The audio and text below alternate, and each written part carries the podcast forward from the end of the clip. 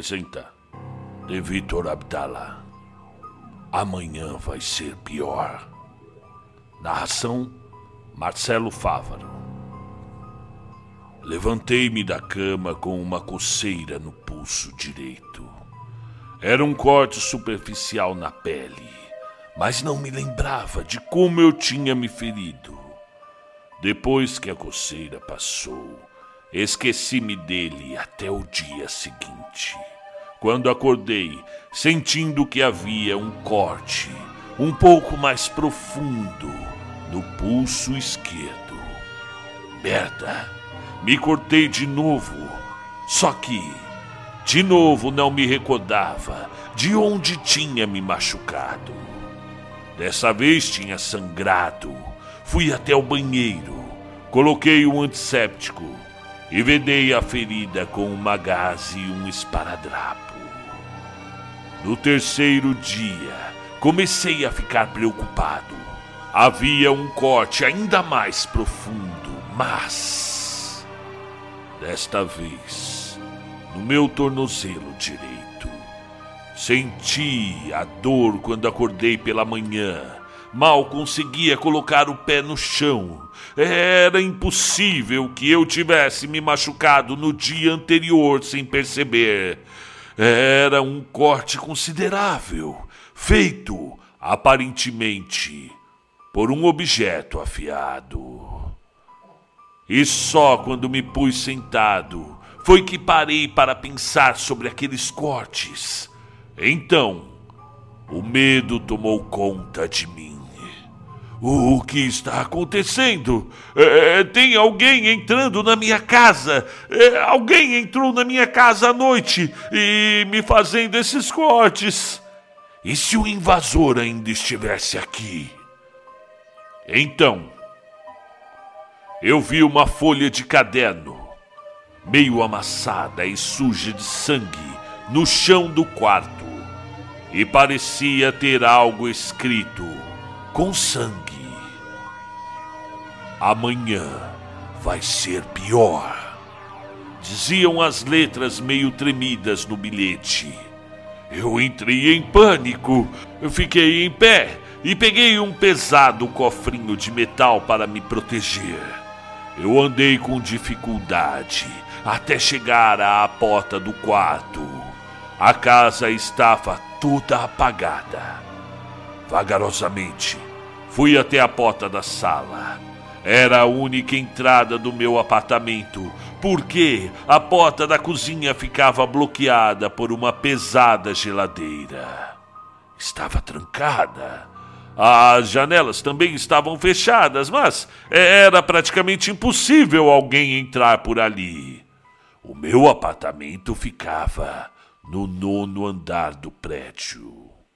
Ainda me esforçando, andei por toda a casa, escorando-me na parede, em busca do suposto invasor.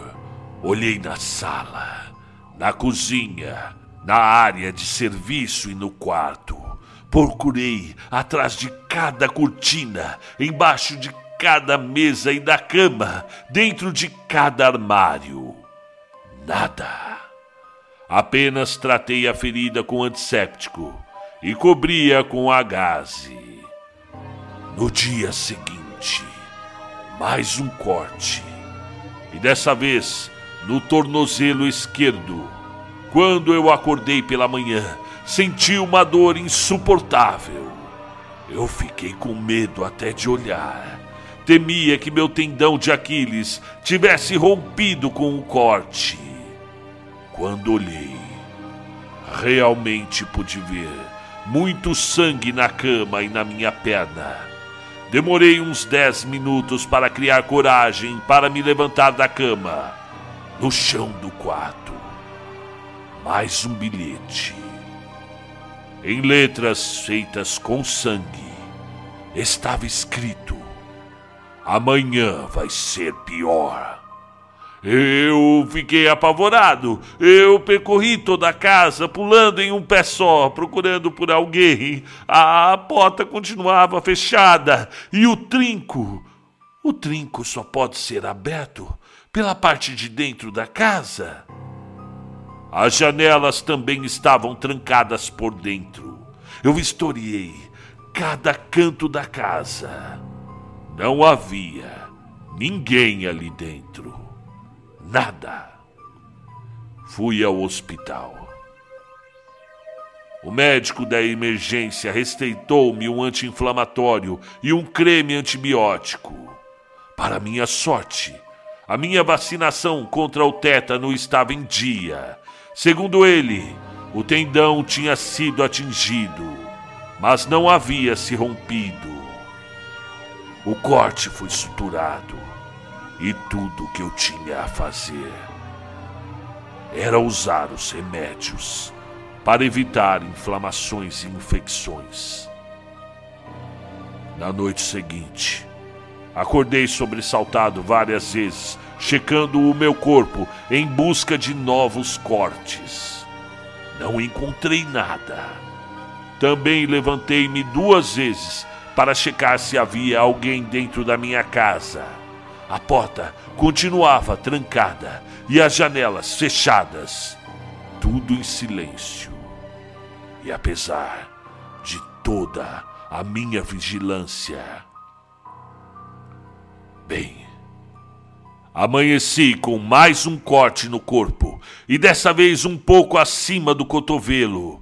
A ferida era profunda e eu jurava que podia ver o osso do meu braço pelo buraco do corte. Mas podia ser só minha imaginação afetada pela dor que eu sentia. Minha cama estava toda ensanguentada. Mas como? Ah, como isso é possível? Como pode acontecer uma coisa dessas? Esse corte não estava aqui da última vez que chequei meu corpo. Como eu não posso ter sentido alguma coisa me cortando? Olhei assustado em todas as direções. Eu estava com muita dor, mas também com muito medo. Peguei uma camisa no armário e amarrei sobre a ferida do cotovelo para que parasse de sangrar. No chão, mais uma vez o bilhete. Amanhã vai ser pior. Voltei ao hospital. O médico era diferente do que me atendeu na noite anterior, mas a recepcionista me reconheceu e encarou-me como se perguntasse: De novo? O ferimento foi suturado e expliquei que já estava sendo medicado para um ferimento no tornozelo desde o dia anterior. O médico fez uma cara de quem queria saber o que havia feito para ter dois cortes profundos em dois dias seguintes. Mas ele conteve a curiosidade. Voltei para casa, angustiado e com vontade de chorar. O que estava acontecendo comigo? Eu nunca fiz mal a ninguém. Por que estava acontecendo aquilo? Eu decidi: não, não. Eu não vou dormir essa noite. Quando anoiteceu, bebi três latas de energético e mais cinco xícaras de café. Sentei-me no sofá e fiquei vendo televisão a noite inteira. Ao amanhecer, meus olhos já davam sinais de que eu me renderia ao cansaço. Chequei todo o meu corpo. Nada de errado com ele. Nenhum corte novo. Fui para o trabalho com muito sono, mas Tendo tirado um cochilo de cinco minutos sentado no banheiro do escritório, não dormi mais o dia inteiro. Cheguei em casa acabado. Pensei em passar mais uma noite em claro, mas sabia, sabia que não conseguiria. Nem com dez latas de energético, nem com cafeína injetada na veia. Nada. Preguei os olhos e só acordei pela manhã, sentindo uma dor excruciante na mão direita. Meu Deus, meu Deus! A minha mão! A minha mão! A minha mão não estava lá. Meu pulso. Ele estava encharcado de sangue. Eu acendi o abajur e pude ver a ponta do osso do meu antebraço e a carne cortada. A minha mão havia sido decepada. Eu soltei um grito de horror que ecoou por toda a casa e provavelmente foi ouvido até pelo porteiro do edifício, nove andares abaixo. Puta que o pariu! A minha mão, ela foi cortada! Procurei desesperado pela minha mão amputada e encontrei-a no chão. Se eu não estivesse com tanta dor, talvez tivesse borrado minhas calças de medo. Eu peguei a mão e corri para o hospital. Dessa vez nem passei pela mesa de recepção, e quando eu entrei pela porta do hospital, eu caí no chão e fui acudido por dois maqueiros que me levaram para a emergência. Mais tarde, quando o efeito dos sedativos passou, demorei um pouco para me lembrar. Uh, onde? Onde? Onde é que eu estava? Onde eu estou? Olhei assustado para o meu braço direito. Meu Deus. Eu continuava sem a minha mão. Na ponta do antebraço havia apenas um curativo.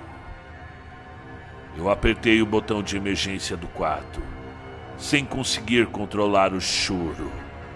Uma enfermeira chegou correndo. Eu perguntei: Onde está a minha mão? Ela respondeu que lamentava, mas que não tinha sido possível reimplantá-la. Então os cirurgiões apenas fizeram uma operação para fechar o ferimento. Isso. Isso não pode estar acontecendo. Não pode estar acontecendo. Eu estou tendo algum tipo de. Só pode ser. É, é um pesadelo isso. É um pesadelo maluco. Eu não consigo acordar. Como? Como minha mão pode ter sido decepada? Como eu não senti nenhuma dor na hora da amputação? Quem fez isso? A enfermeira perguntou se eu estava me sentindo bem. E eu respondi, aos berros: Não, sua puta! Eu não estou nada bem! Será que você não vê que eu estou todo machucado e que cortaram fora a minha mão? E então eu chorei como um bebê. A enfermeira saiu do quarto irritada. Então eu vi que havia um bilhete. Não, não, não! Um bilhete no chão, perto da porta. Eu apertei o botão de emergência de novo. E ela reapareceu mal-humorada. Algum tempo depois. Bem, eu desculpei-me por ter por tê-la xingado e apontei para o bilhete ao chão. Perguntei se ela tinha visto alguém deixá-lo ali. E ela disse que não. Que o posto da enfermagem ficava frente ao quarto e que não tinha visto ninguém passando por ali. Depois que os maqueiros me trouxeram, ninguém, ninguém passou pelo corredor. A enfermeira baixou-se e pegou o bilhete amassado e sujo de sangue. E ela fez uma cara de nojo e colocou-o na minha barriga. Bem, com certo esforço, levantei-me minha cabeça e pude ler. Amanhã vai ser pior.